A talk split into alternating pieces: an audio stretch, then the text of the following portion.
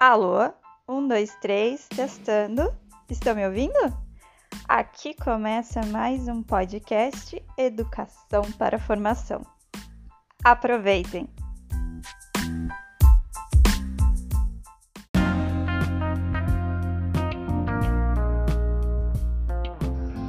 Agora vamos falar um pouquinho sobre a concorrência e a cooperação entre concorrentes.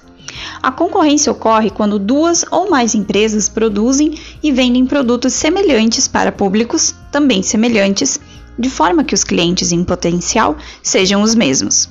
Por exemplo, duas lanchonetes que atendam clientes parecidos no mesmo bairro. É algo parecido com a história da pizza que eu contei no outro podcast. Imaginem que um determinado bairro e seus moradores simbolizam uma pizza, que aqui vamos chamar de mercado. A região que queremos atender e os clientes que ali estão. E agora imaginem também que vamos dividir este mercado conforme o número de lanchonetes que pretendem atender esses clientes. Como se estivéssemos dividindo a pizza pelo número de pessoas que querem dela se servir.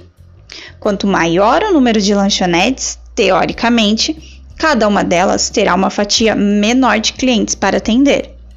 Com respeito e cooperação, todas as lanchonetes podem conquistar e manter seus clientes, ou seja, todas podem ter a sua fatia do mercado. A concorrência tanto pode estimular a melhoria dos produtos e serviços, quanto pode influir é, positivamente sobre o custo de vida da sociedade.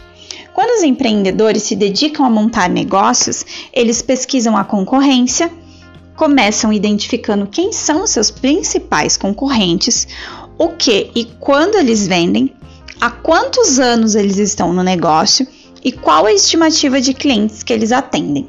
Assim, será possível identificar como concorrer de uma forma saudável, ou seja, com ética e cooperação. No caso do nosso espaço gastronômico, também podemos pensar na concorrência que podemos ter. Os concorrentes são aqueles que têm o mesmo negócio que o nosso, buscando atender os mesmos clientes. Por exemplo, a cantina da escola, a lanchonete perto da escola e entre outros. Muitas pessoas pensam que concorrentes são inimigos e devem fazer de tudo para derrubar um ao outro. Mas isso já faz parte de uma ideia do passado. Hoje em dia, as empresas e os empreendedores já entendem a importância de colaborar entre si, pois dessa forma podem crescer juntos e melhorar seus pontos fracos. Por exemplo, se os padeiros de uma região se reunirem para comprar farinha em grande quantidade, poderão conseguir preços mais baixos e, com isso, ter menor custo na produção de pães. Assim, os empreendedores podem criar parcerias por meio de um espaço de convivência que todos ganhem e a comunidade daquela região também seja favorecida. Para isso, é preciso que os empreendedores sejam solidários, aprendam uns com os outros, compartilhem ide ideias e opiniões e se unam para crescerem juntos. Até o próximo episódio!